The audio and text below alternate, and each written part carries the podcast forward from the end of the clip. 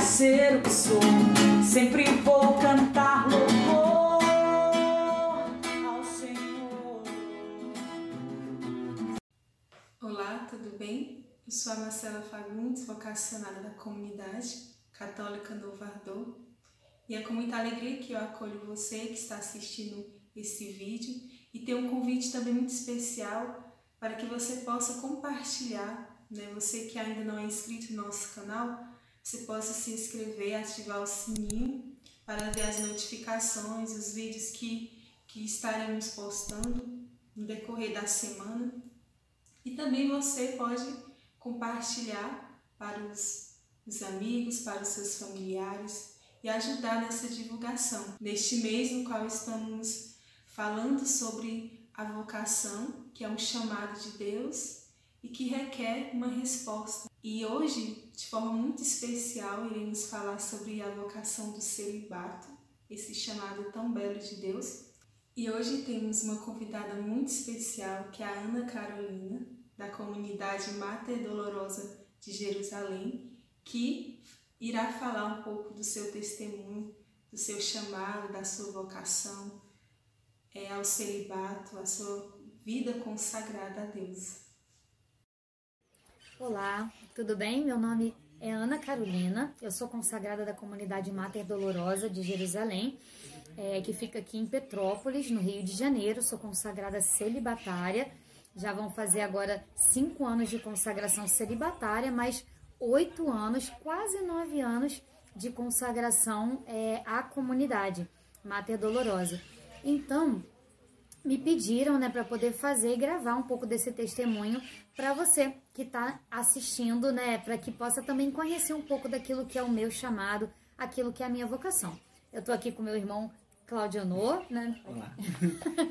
tô aqui com meu irmão Claudionor, ele também é consagrado aqui da comunidade e vai poder me auxiliar um pouquinho aí também nesse vídeo para vocês.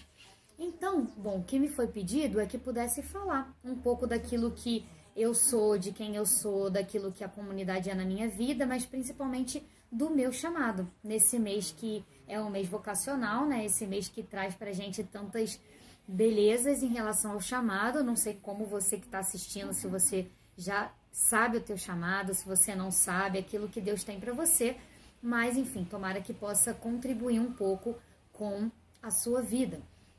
Então, o meu chamado, né, ele começa na minha vida de paróquia mesmo. Então eu tenho, eu sou de uma paróquia de origem que se chama Paróquia de Santana e São Joaquim, que é a paróquia de Cascatinha, aqui em Petrópolis.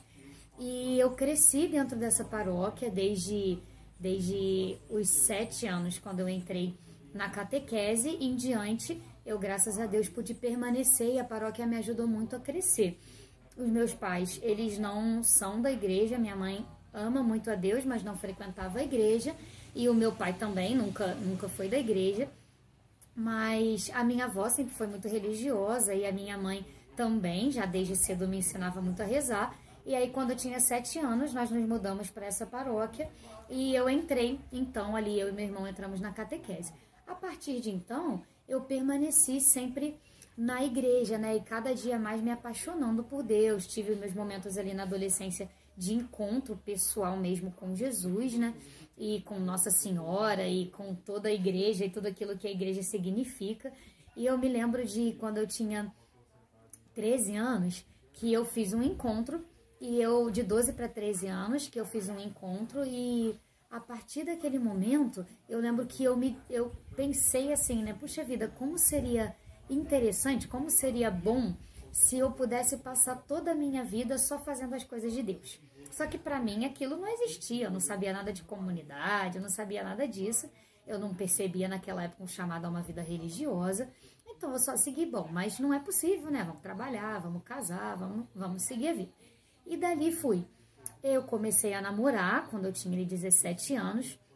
Só que eu fui convidada para fazer parte de um projeto da comunidade Mater Dolorosa, que se chama Escola de Evangelização de Jovens, onde os jovens eles são convidados a permanecer durante 10 meses e meio, né, o período basicamente de um ano, morando nas dependências da comunidade, em uma casa separada, mas nas dependências da comunidade. E esse é um ano muito intenso de formação, de espiritualidade, doutrina. e crescimento humano e, enfim, muitas coisas.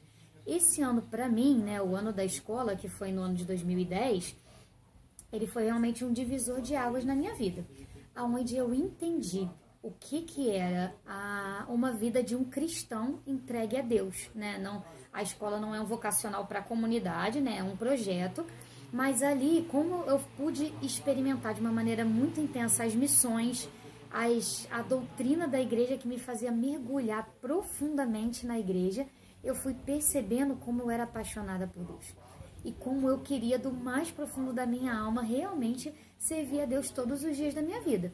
Eu namorava, né? Eu entendi que era possível servir a Deus no meio do mundo, era possível servir a Deus fazendo tudo que todo mundo faz. E assim eu quis então.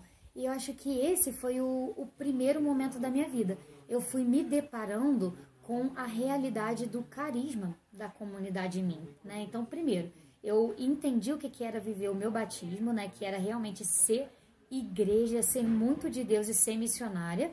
Depois eu entendi que eu podia fazer isso naquilo que eu achava que era a minha vocação, que era o matrimônio. Até ali Deus não tinha me dito nada. Eu prossegui com o meu namoro. Deus não tinha me falado nada. Então eu, eu entreguei. Falei, Senhor, olha, eu estou nas tuas mãos. Se o Senhor quiser alguma coisa de mim, né? Eu namoro, mas o senhor sabe, eu tô aberta. Se o senhor quiser alguma coisa de mim, eu vou estar tá aqui. O senhor me fala. Ele não falou nada, eu prossegui a minha vida e continuei namorando. Porém, durante o ano da escola, que é um ano de realmente muita oração e a gente escuta muito a Deus, eu fui entendendo que a minha vida, ela não eu não, eu não era chamada a simplesmente, né, por favor, aí com muitas aspas, com toda a dignidade que essa, essa vivência paroquial tem, eu entendia que aquilo não me completava. Eu comecei a compreender, olha que eu já vinha de anos de uma vida paroquial intensa, e mas a partir daquela experiência com Deus, eu compreendi, não, não é esse o meu caminho, né? Preciso de algo a mais, eu preciso de alguma coisa que envolva realmente mais a minha vida. E eu fui conhecendo, convivendo né, ali com os membros da comunidade, eu fui conhecendo o que era uma vida consagrada. E eu comecei a falar, opa, tem alguma coisa, tem alguma coisa interessante para mim. Eu quero doar minha vida nisso, né? É, seja como família, seja como casal, né? A experiência da vida fraterna me encantou demais, que a gente tem uma, uma convivência fraterna muito forte nesse ano da escola. Então tudo isso foi me envolvendo de uma maneira excepcional. E eu falei, olha, eu acho que isso é uma, uma boa ideia para minha vida. Eu acho que é uma maneira que eu gostaria de entregar minha vida a Deus. Seja como for o estado de vida, eu entendi que eu queria que a minha vida fosse inteiramente de Deus, que toda a minha vida fosse para Ele. Então eu fui compreendendo o caminho dentro de uma realidade consagrada. E ao mesmo tempo, nas minhas orações, eu fui compreendendo também o quanto o Senhor ele me aproximava e me encantava pela cruz. E aí teve uma história de uma de uma que não é santa ainda, né? Para mim ela já é, mas ainda não é proclamada santa, que é Marta Roban, venerável Marta Roban.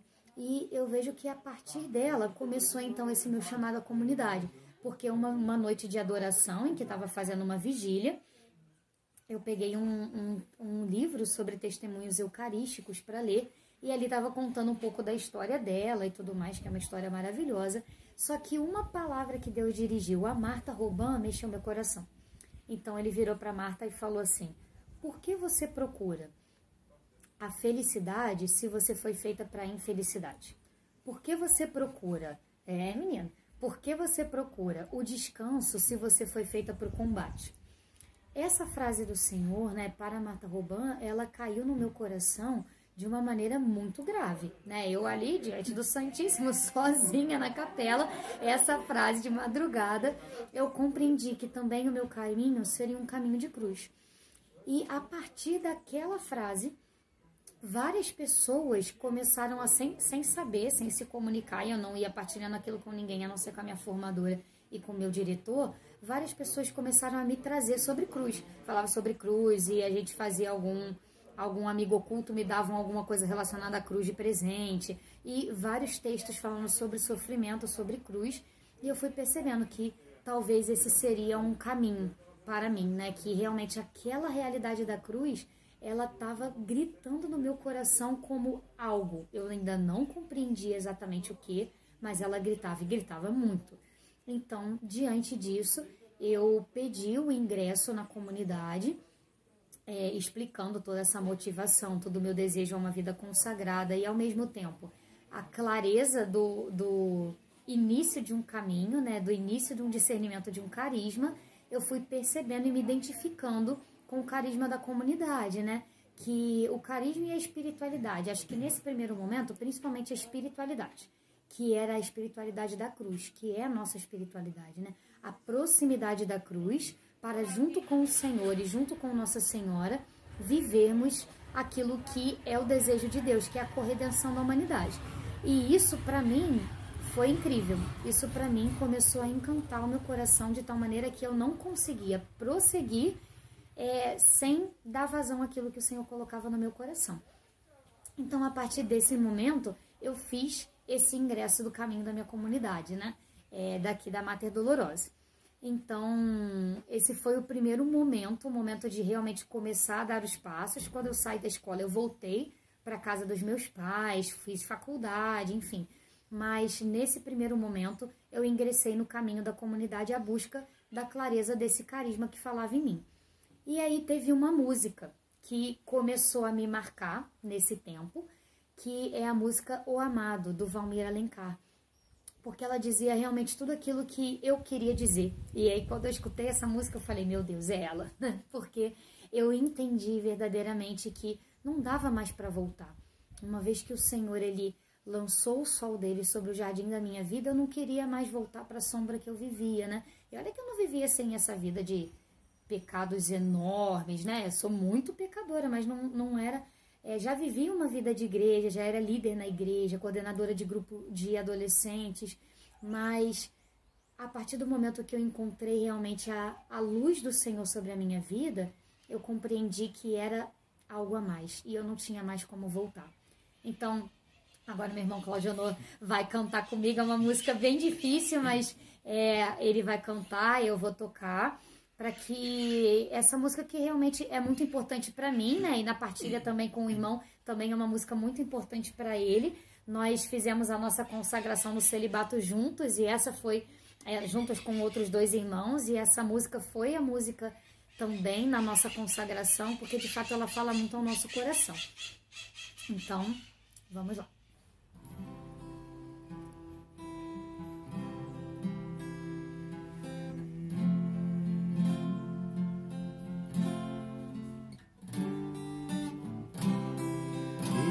Só aonde eu fui chegar.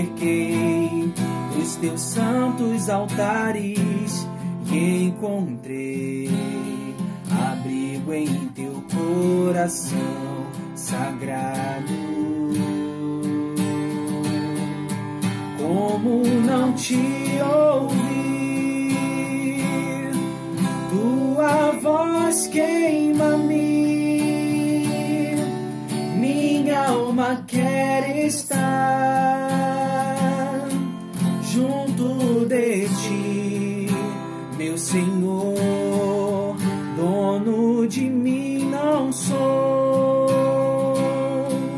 Me acostumei a ser teu, lutei pra chegar trago em mim teu amor. Desde que te encontrei em teu caminho andei, teus passos imitei e decidi não voltar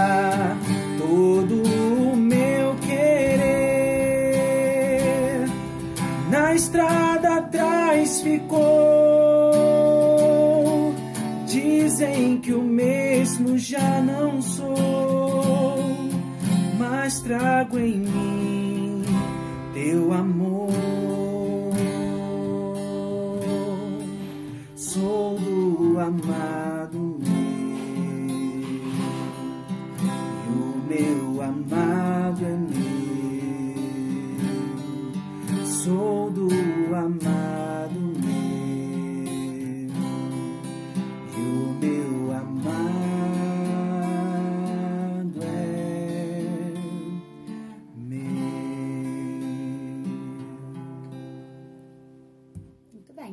é um pouquinho da história.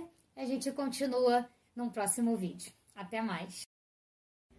Muito bem, então estamos aqui novamente para dar continuidade a esse testemunho, né, que me foi pedido da minha vocação. Meu nome é Ana Carolina, né, como eu dizia no primeiro vídeo, sou consagrada celibatária da comunidade Mater Dolorosa e tô aqui com vocês para partilhar um pouquinho das maravilhas que o Senhor fez na minha vida, como as maravilhas que ele fez na de Nossa Senhora, também Deus fez muitas coisas e ainda está fazendo muitas coisas na minha vida.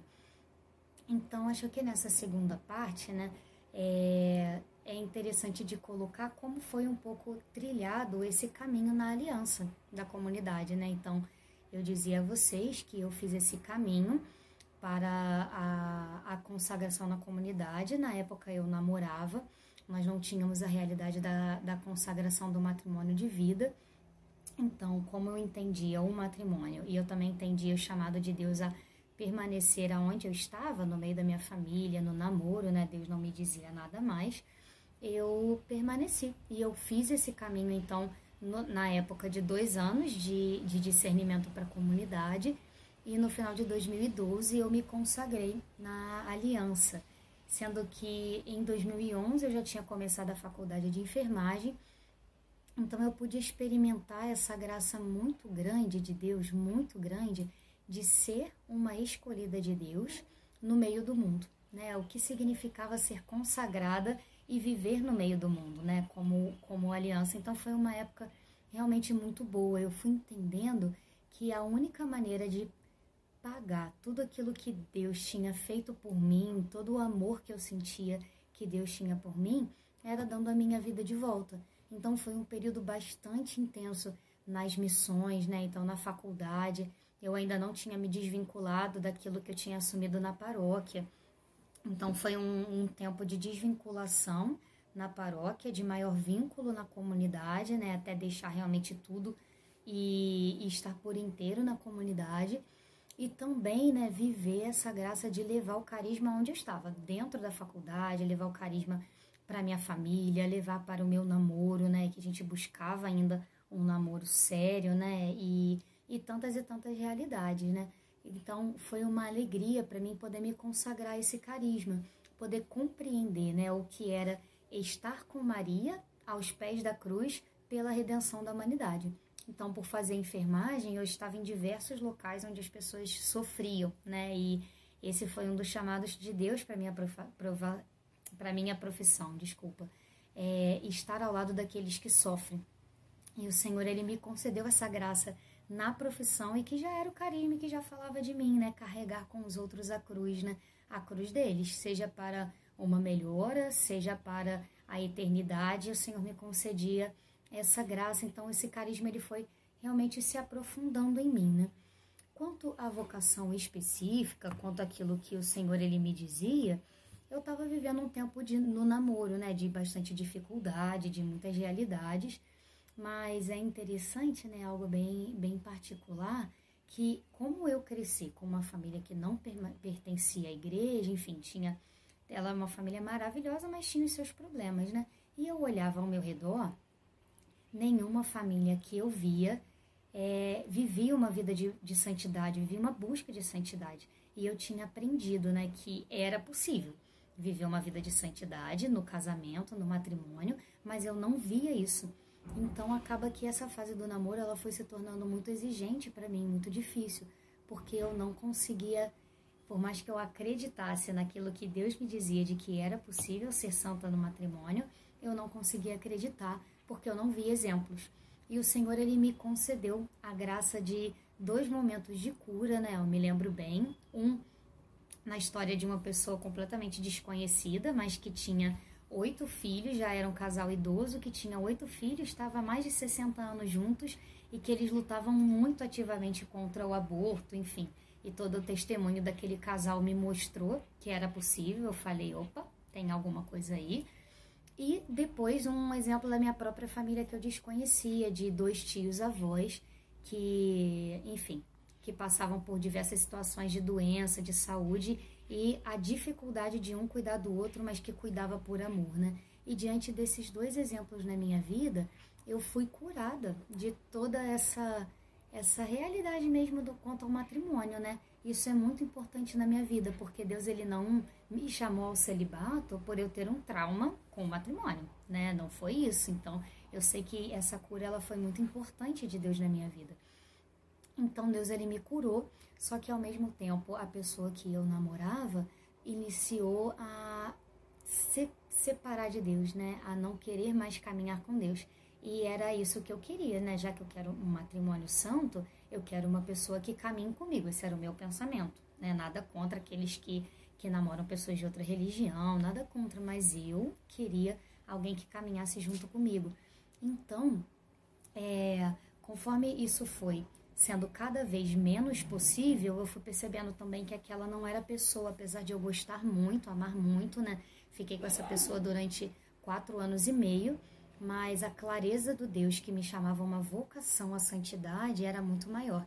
Então ali nós terminamos o namoro, né? Tive uma outra experiência também de namoro, mas que no mesmo sentido o rapaz acabou também não desejando uma vida séria de Deus. E nesse meio do caminho, enquanto isso tudo ia acontecendo na minha vida, eu ia aprofundando na comunidade o que era ser de Deus. Então, cada vez mais o Senhor ele me mostrava e me ensinava né, o que era a castidade da cruz, né, o que significava viver a castidade da cruz, o que significava viver, ter o meu coração entregue a Ele, independente do estado de vida. Também a obediência da cruz, né, o que significava obedecer ao que o Senhor me pedia diante de alguns sofrimentos, diante de algumas vivências, né, que muitas vezes é difícil e é custoso ser obediente não só ao superior, mas à voz de Deus que fala conosco, né? A voz de Deus fala conosco. E também a pobreza da cruz, né? O Senhor que desde a escola, desde sempre o Senhor me apresentava São Francisco de Assis como um pai, né? Ele é um santo real de devoção, mas o Senhor ele cada vez me chamava uma pobreza mais radical, a algo mais radical da cruz, né? Numa vivência da cruz. E eu me recordo então que o Senhor ele começou verdadeiramente a, a enquanto ele curava e tudo isso acontecia com os meus namoros, ao mesmo tempo o Senhor ele começava a me incomodar com uma entrega mais profunda dos conselhos evangélicos, uma entrega mais profunda e eu me perguntava, bom, então me fala, me diz o que o Senhor me quer, né? O que o, que o Senhor quer de mim, né? Como, como o Senhor deseja a minha vida. Então, enquanto todas essas, essas realidades comuns, diárias, normais aconteciam, o Senhor ele continuava a trabalhar no meu coração, ainda não estava satisfeito, nem eu satisfeita, nem ele satisfeito, mas também não entendi ainda o que ele desejava de mim. E esse processo ele foi só continuando, só amadurecendo. Eu me lembro que uma música que me chamou muita atenção nesse tempo é, é, é a música Fala Senhor, onde ele vai dizendo, né? Fala Senhor, preciso ouvir tua voz, eis aqui o teu servo. E eu me recordo que até foi por conta dessa música que eu terminei um dos namoros, né? Porque tem um trecho nessa música que diz, né? Fala no irmão, na palavra, Senhor e no meu coração, né? Esse trecho final dessa música que realmente foram três passos que o Senhor foi fazendo na minha vida, né? Ele falou através de irmãos, ele falou através da palavra, mas principalmente ele estava falando ao meu coração. Então essa música ela foi muito importante nesse tempo de discernimento. E aí a nossa comunidade querida vai fazer essa participação e me, me auxiliar com essa música. Até o próximo vídeo, onde a gente continua.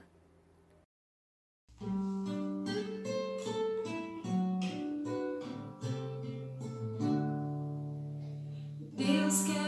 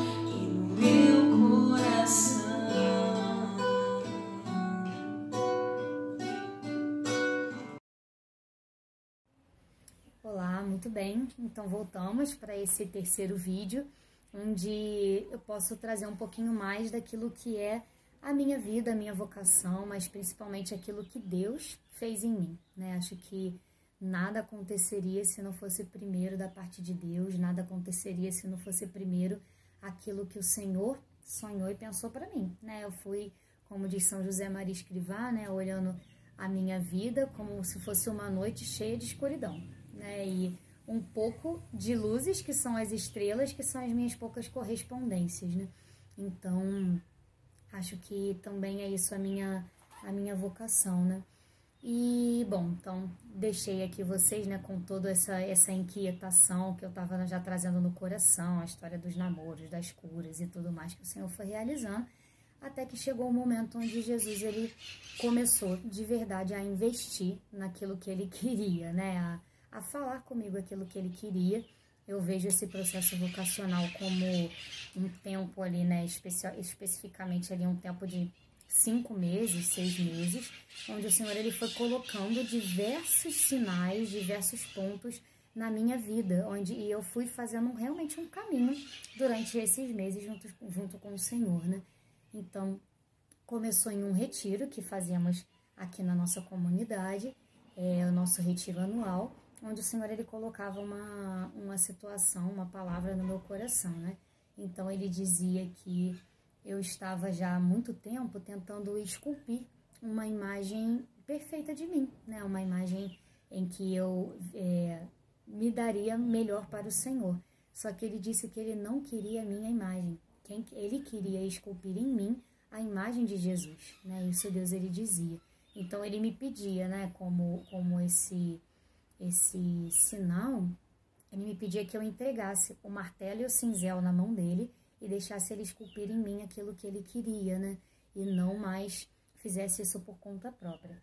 Então foi muito, muito importante, foi um dos inícios e a partir dali então vieram alguns dos sinais, né? Que alguns eu vou partilhar com vocês, não daria para partilhar todos, né?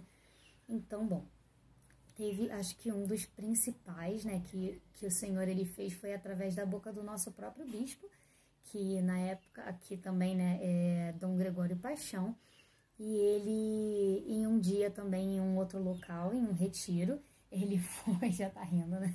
Em um outro retiro, é, nós estávamos ajudando na cozinha e na minha vida, gente, tudo acontece assim, tá? Muito no dia a dia, como vocês já repararam. E eu tava na cozinha, eu tava cortando cebolinha. E o que acontece? O bispo ele chegou, tinham várias pessoas, ele podia ter falado qualquer um, mas ele chegou, me viu cortando a cebolinha e ele falou assim para todo mundo, ele falou assim: "Essa menina, ela vai matar todo mundo". E aí a gente ficou com aquela cara assim, por quê, né? Tinha acabado de chegar e ele falou: "Porque ela está dando apenas aquilo que é o de fora, mas não está dando aquilo que é o de dentro, que é o mais importante. Isso porque eu estava cortando a cebolinha e eu estava cortando para a gente utilizar na cozinha aquela parte verde da cebolinha e eu não estava cortando aquela parte branquinha do talo. E ele falava: essa é a parte que tem mais nutriente, é a parte que alimenta mais as pessoas e você não está dando, você está jogando isso fora. Aquilo ali foi realmente a primeira espada de entrar no meu peito, onde eu dizia: meu Deus, o que que o que que eu tô dando para as pessoas? É claro que aquilo não era uma cebolinha que Deus estava falando, né? Ele estava falando da minha vida, mas eu achava que eu já estava dando tudo que eu podia. Né? E, mas não, eu estava matando as pessoas, como disse o nosso bispo, né? Voz da igreja falando isso comigo, né? Então, naquele retiro, eu tive grandes graças de Deus, né? O Senhor, ele foi me mostrando realmente a profundidade daquilo que ele queria de mim, a profundidade do que ele desejava. E também aconteceu nesse mesmo retiro, dentre diversas coisas, aconteceu uma outra situação também muito interessante para mim. Era próximo ao meu aniversário. Meu, isso no domingo do retiro, meu aniversário seria na segunda-feira. Sendo que também era aniversário de uma irmã da comunidade de vida. E o que que acontece? Enquanto a gente estava ali no, no, no, domingo, né, prontos já para ir embora, eu iria para minha casa e os irmãos da comunidade de vida viriam para sede da comunidade. Uma irmã que era responsável da casa, ela começou a perguntar e a falar com as pessoas assim: nossa, hoje, é, hoje a gente tem que comemorar o aniversário de Fulana, a gente tem que fazer alguma coisa para ela, só que a gente só tem 20 reais na carteira, não tem mais nada a não ser 20 reais. E a comunidade, né, tinha tinha bastante membros, né? E, e ela estava me perguntando o que, que a gente vai fazer com 20 reais para essa irmã. E ela lembrou que a irmã gostava de hambúrguer, começou a fazer a conta e falou: Eu acho que a gente consegue comprar um hambúrguer para cada um se a gente fizer o pão em casa, a gente tem uma padaria e tal. E eu fui escutando aquilo. E por mais que por mais que também seria o meu aniversário, né, mas eu morava na casa dos meus pais, né? E eu tinha certeza absoluta de que quando eu voltasse do retiro, na casa dos meus pais teria uma festa para mim, porque era domingo, né? Meus irmãos estariam lá e tal. Eu tinha certeza que teria uma festa para mim. Só que aquele momento, ao ouvir aquela aquela palavra, aquilo me causou tristeza no coração, né? Por incrível que pareça, né? Não era inveja, era tristeza, né? Porque eu entendi que a, o aniversário daquela minha irmã de comunidade, por mais pobre que seria, por talvez ter muito pouca coisa porque não tinha dinheiro, seria muito feliz por ter pessoas de Deus ao lado. Eu tinha certeza de que eles rezariam por ela. Eu tinha certeza de que teriam palavras do Senhor para ela, né? Enquanto eu, em casa, de fato, quando eu cheguei em casa, tinha uma festinha que meus pais tinham preparado, uma festinha linda, só que não tinha aquilo que eu queria, que era a pobreza e a profundidade de Deus.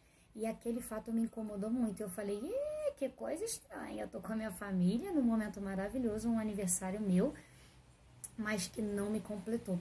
Né? Não me completou. E eu lembro que aquele aniversário eu passei o dia inteirinho chorando e eu não sabia o porquê. E o Senhor, então, ele já incomodava muito forte o meu coração, né?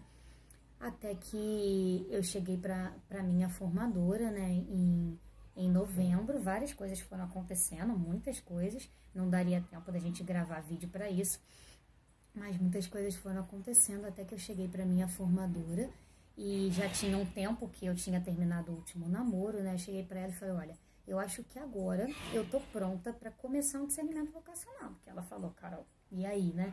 E eu disse: Não sei, namoro e aí termino e tudo mais. Nunca tinha feito realmente um discernimento quanto ao estado de vida. E falei, bom, eu acho que agora já não tem mais trauma, já não tem mais emoção, já não estou mais com saudade de namorada, agora eu posso começar a fazer um discernimento a sério, né? Para que eu não fizesse um discernimento em cima de uma ferida de namoro, nada assim, né? Eu queria saber os caminhos que o Senhor ia me levar. E ela falou: Ah, então tá bom. Então agora que você tá pronta, vamos rezar sobre isso e a gente conversa melhor no mês que vem. Vai para casa e reza. Isso foi numa terça-feira. Na quarta, na quinta e na sexta, o padre da minha paróquia, eu fui, eu fui à missa, o padre da minha paróquia simplesmente resolveu dar a comunhão nas duas espécies. Né? Isso na quarta, na quinta e na sexta. Simplesmente ele resolveu isso. Sendo que não era uma prática assim comum né, na, na nossa diocese, mais em, em ocasiões especiais, mas isso aconteceu. E nas, isso até sexta-feira. No sábado, eu vim para uma formação na comunidade, em que falava, né, a, a, formadora geral aqui da comunidade na época, ela falava sobre a dinâmica da vocação. Como é capaz que Deus, mesmo dentro de uma vocação, ele vá trazendo a gente para aquilo que às vezes a gente não tinha amadurecido ainda. E é aquilo que começou a incomodar meu coração. E no sábado, nesse mesmo sábado, o meu ex-namorado voltou para me procurar. Gente, é só alegria na vida do consagrado, só alegria na vida do crente. E aí ele voltou a me procurar e tal, só que a partir dali eu encerrei aquilo, aqueles caminhos, né? A gente não voltou a namorar, eu encerrei aqueles caminhos e eu fiz uma entrega, uma oração de entrega real a Deus, né? Onde eu dizia que eu estava pronta para aquilo que ele queria. No domingo, em uma adoração, o Senhor ele me chamou né? E eu percebi esse chamado de Deus para minha vida, é, enquanto ao celibato, né? Então, no domingo, durante uma adoração, realmente o Senhor ele me mostrou com clareza aquilo que Ele queria, né? Como a minha formadora dizia, parecia que Jesus ele estava me cercando e a qualquer momento ele ia falar, né? E foi o que aconteceu. Ele foi me cercando até o momento que, preparado o coração, eu já percebi que eu já era dele há muito tempo. Então, assim se deu, né, esse chamado ao celibato, esse chamado que já era dentro da comunidade, né? O meu carisma ele já estava discernido, a minha, o meu desejo dentro da comunidade já estava discernido e agora também se fazia o início desse caminho ao celibato, né? Que o Senhor ele me chamou então ali no final de 2014. Faltava apenas seis meses para eu terminar a faculdade que era exatamente o tempo que uma pessoa que começa o caminho para o celibato fica em casa, mas conversando com o formador.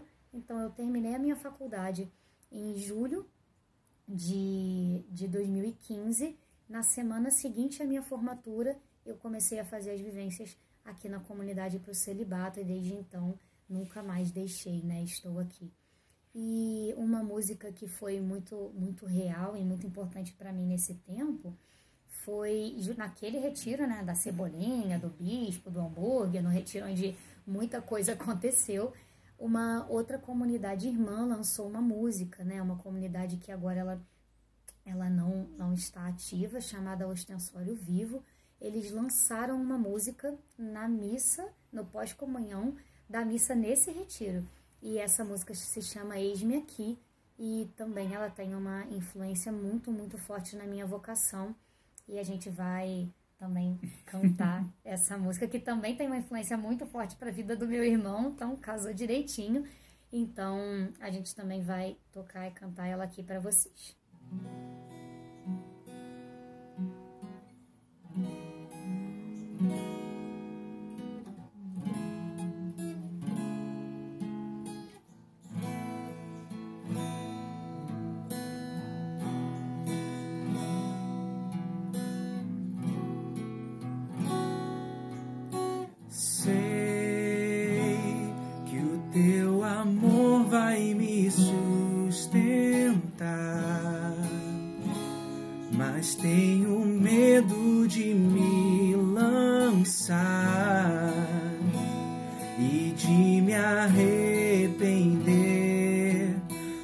Te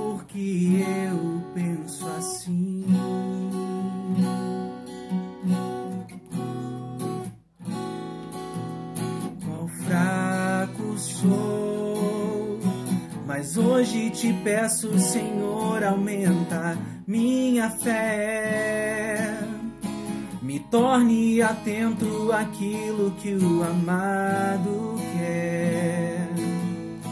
Sim, eu quero dizer, e fiel ao teu chamado, ser feliz.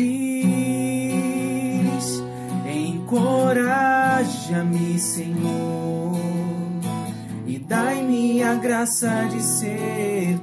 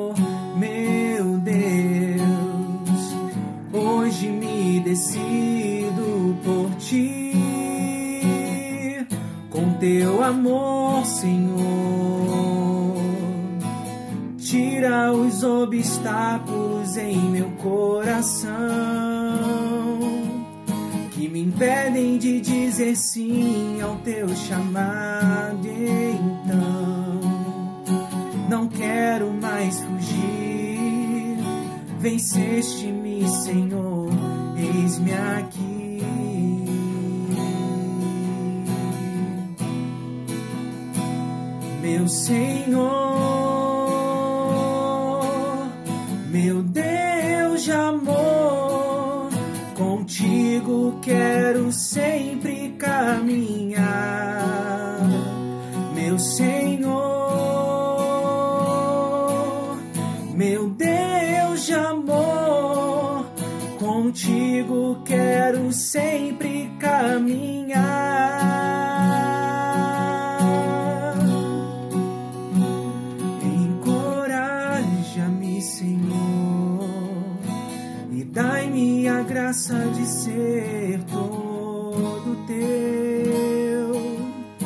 Jesus, meu amigo fiel, meu Senhor, meu Deus.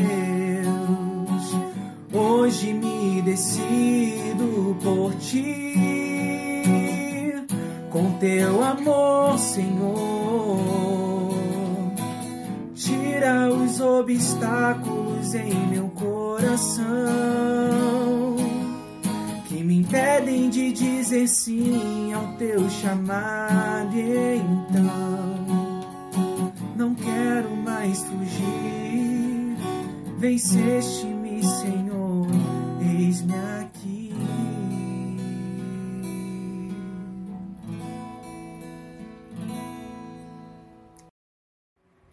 Olá, meus irmãos. Então, estamos aqui mais uma vez, agora para esse quarto e último momento, é, onde o Senhor, Ele realmente na minha vida me chamou. E aí, estou aqui agora, né? Faz parte desse momento da minha vida, né? Eu acho que eu não comentei ainda em nenhum dos outros vídeos, talvez no primeiro, mas eu tenho 28 anos, né? E estou agora aí há cinco anos dessa, dessa decisão que contava para vocês, partilhava com vocês, né, anteriormente, onde realmente o Senhor ele me chamou, né, onde eu entendi esse chamado do Senhor que me queria para si, que me queria como esposa, né? O Senhor que lutou por mim, que brigou por mim, né? E que fez tudo isso por mim.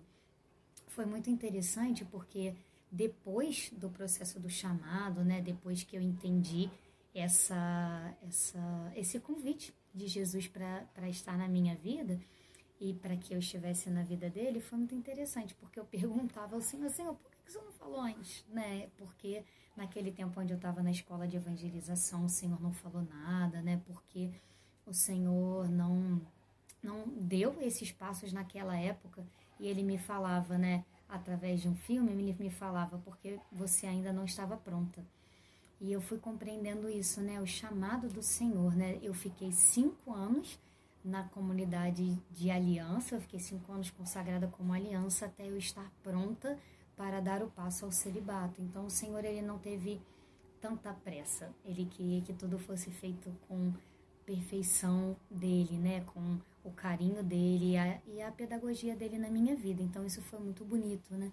Uma, uma frase, uma passagem que sempre me chamou muita atenção é que é aquela passagem onde dizia, né, que aqueles de Apocalipse que diz que aqueles são os que seguem o Cordeiro por onde ele for. Então essa passagem que já me chamava atenção durante desde a minha adolescência, né, eu pude ver concretizada na minha consagração ao celibato, né? Agora já tinha vivido tudo aquilo que a aliança poderia me pedir, né? Já tinha vivido no, no trabalho, já tinha vivido na, nos estudos, na família, do namoro, tudo aquilo que o carisma poderia me pedir enquanto vivência, atividade, né? Mas agora o Senhor me queria para si. E foi muito interessante porque verdadeiramente eu entendia o que era ser só do Senhor, né? O que era estar livre para poder segui-lo, para aonde o Senhor me mandasse eu ir, arrumar minhas malas e ir, né? A liberdade de poder seguir realmente o meu esposo onde ele me mandasse, onde ele me enviasse. Então isso foi algo muito muito bonito na minha vida. Eu me recordo também de uma experiência que indo, indo a um mosteiro, que nós temos aqui o mosteiro beneditino das o mosteiro das virgens, né? O mosteiro da Virgem, que, que tem aqui das Beneditinas aqui na nossa cidade, na nossa diocese.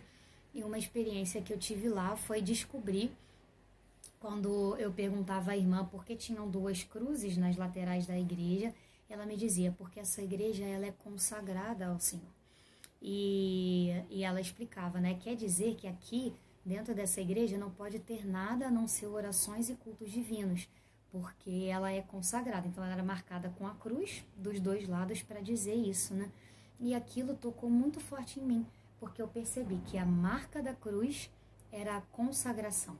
A marca da cruz era aquilo que separava aquele local, no caso, o meu corpo, a minha alma, para que nada mais além do culto divino existisse ali. E eu percebi então essa essa separação de Deus, né, onde o Senhor ele me convidava a não viver em mim nada além do que o culto e o amor a Ele. Nada além pode caber no meu coração, nada além podia caber na minha vida. Então foi um momento muito especial, né, onde eu entendi que ser consagrada era ser essa reserva para o Senhor, né, onde Ele poderia estar, onde Ele poderia descansar, onde as pessoas poderiam ser aquilo que elas precisam e encontrar também junto a mim a presença de Deus, né? Por isso que eu preciso tanto cultivar isso em mim. São Paulo fala também na primeira carta aos Coríntios 7, né, no capítulo 7, ele diz, né, que a, as solteiras, as virgens, elas se ocupam das coisas do Senhor. E, a, e como agradar o Senhor, como agradar ao Senhor, enquanto as mulheres casadas se preocupam em como agradar aos seus maridos e cuidam das coisas de sua casa. E que maravilha que que realização é para mim verdadeiramente estar livre para cuidar das coisas do Senhor. Nada me faz mais feliz do que viver exclusivamente para Ele. Eu acordo de Deus, eu vivo o dia, eu rezo antes de comer, né? As nossas brincadeiras e piadas são com coisas de Deus, os irmãos são de Deus, né? Tem as dificuldades, mas a gente luta junto e, e a gente busca a vida de oração, as coisas os problemas se resolvem aos pés do Santíssimo Sacramento, chorando, pedindo perdão, tudo se resolve ali, né? E eu entendi que era essa vida que o Senhor realmente queria para mim. Uma vez o fundador da comunidade Shalom, Moisés Azevedo, é, ele, ele, ele trazia, enfim, uma, uma pregação sobre a vocação, e quando ele falava do celibato, ele dizia das cordas do coração, né? Que é como as cordas de uma cítara, e ele ia falando, né, que uma corda é a corda da, do amor da família, outra corda é a corda do amor pelos filhos, a corda do amor pelos amigos. E ele dizia: tem uma última corda que é a corda da responsabilidade, que na pessoa que vive o um matrimônio, essa corda é tocada pelo cônjuge. E na pessoa celibatária, essa corda é tocada apenas por Deus. Então existe uma corda do meu coração onde ninguém toca é um som que apenas o Senhor escuta. E esse é o sentido da minha vocação: é fazer com que essa corda seja sempre tocada pelo Senhor e por ninguém mais, né? É, não é uma castração, não é de nenhuma maneira é, não querer uma responsabilidade, né, tendo filhos ou tendo um emprego, não. É simplesmente me comprometer e, e viver o meu matrimônio com aquele que me chamou, que é o Senhor, aquele que me fez essa proposta, que é o Senhor, né? Então, graças a Deus eu já tive experiências de amores humanos e que hoje me ensinam a experiência do amor a Jesus e a cuidar daquilo que é próprio dele, né? Então, Deus ele foi tocando a partir dessa corda, Deus ele foi tocando, foi me dando a graça da maternidade espiritual, a graça de ter filhos em Deus, a graça de ter irmãos, a graça de ter outra mãe, outro pai, na minha mãe fundadora e no meu pai cofundador, e todas essas realidades e vivências que vêm através de uma vida consagrada. E além de tudo isso, a missão, né? Então a nossa comunidade é uma comunidade missionária, que é um outro aspecto que realmente encanta a minha vida, ela encanta a minha vida como eu gosto, como eu dizia para vocês, né? Como eu gosto de poder estar disponível para o Senhor. Então, um superior, uma superiora chega e me avisa, Carol, amanhã tem uma missão em tal lugar. Ou então, Carol, no mês que vem você vai estar em tal cidade, né? É, ou então, vamos lá, arruma tuas coisas e você vai mudar de quarto, arruma tuas coisas e, e a possibilidade de ir para uma casa de missão. Isso não me atrapalha, isso ao contrário, isso encanta a minha vida, porque eu sei que não sou eu que estou fazendo nada, não sou eu que estou governando a minha vida, mas é o Senhor que tem o governo da minha vida. É claro que isso é exigente, certamente, porque precisamos deixar muito de nós, eu preciso deixar muito de mim, né? De às vezes não só os planos grandes que a gente faz, né? Isso a gente deixa para trás lá no começo da vocação, mas a gente precisa ir continuamente abrindo mão dos planos pessoais pelos planos de Deus. Isso é exigente, mas é maravilhoso, né? Receber a minha agenda no começo do ano e colocar essa agenda nas mãos de um superior, nas mãos dos meus responsáveis e dizer, né, completa, preenche e com alegria eu vou realizar tudo aquilo naquele ano. Isso para mim é impagável, é impagável, né? É a minha vida, eu tenho certeza hoje, né, hoje que o Senhor ele não errou ao me chamar, né? Claro que ele podia ter chamado alguém melhor, né? Mas agora já era, agora ele casou comigo, vai ficar comigo para sempre. E ele podia ter chamado alguém melhor, mas ele me escolheu e eu também o escolhi. E eu quero corresponder a esse amor dele toda a minha vida, nesse carisma que ele me convida. Então, estar com Maria aos pés da cruz, né, pela redenção da humanidade, é o carisma que o Senhor ele me deu lá no dia do meu batismo. Lá no dia 19 de abril de 1992, o Senhor colocou esse carisma dentro do meu coração. Eu nasci para esse carisma, eu nasci para essa comunidade e o Senhor só foi me mostrando isso ao longo da minha vida. E hoje eu peço a Ele a graça de me ensinar, junto com Nossa Senhora, o que é estar aos pés da cruz, né? em oblação, em redenção, pela humanidade, junto com Nossa Senhora. Né, junto com ela receber a espada de dor no peito, junto com ela viver a paixão, junto com ela contemplar o meu amado na cruz, junto com ela perdoar os homens, junto com ela estar aos pés da cruz, né, pela redenção de todos aqueles que necessitam, inclusive eu, mas também os outros, né? Então também deixo aqui essa música que é uma música de autoria da nossa comunidade, que se chama Aos Pés do Madeiro e que ela fala muito, muito, muito de nós e que com certeza é uma música que marca a minha vida e vai continuar marcando a minha história enquanto eu tiver vida e também lá no céu. Não sei em que coro o Senhor vai me colocar, mas seja qual for, eu vou cantar essa música lá. Então, também fica aí a música. E caso queira alguém entrar em contato, né? É, podem pedir né, o telefone, o WhatsApp, tenho também Instagram, pode procurar lá Carol Kopic, underline CMDJ, né? Tem a página do Instagram CMDJ Oficial. Temos páginas também no Facebook, temos o nosso site www.materdolorosa.com.br. Você pode procurar, entrar em contato, que a gente pode com certeza partilhar um pouco mais, tá bom? Um grande abraço, espero que tenha contribuído para o crescimento de vocês e também para um maior encontro com Jesus. Fique com Deus, irmão.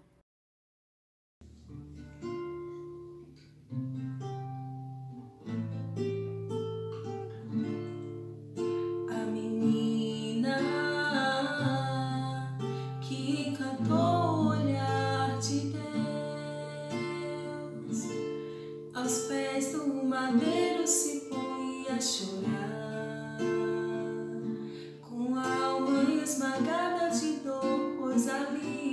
também era o seu sangue a jorrar. Com este exemplo de amor, nos ensina que o sofrimento faz parte.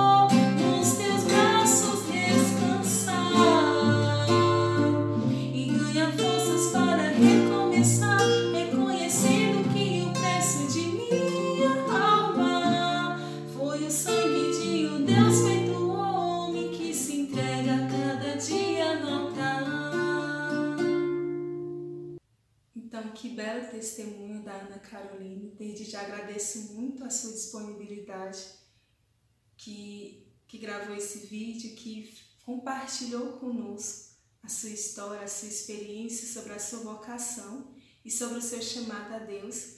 Então, fico muito grata também por você dar essa oportunidade de poder cantar esta música tão bela, esta música tão linda, que faz parte da sua história, que faz parte do seu chamado. Então, que Deus abençoe muito e também abençoe você que está assistindo esse vídeo, que, que ficou até aqui conosco. Um grande abraço.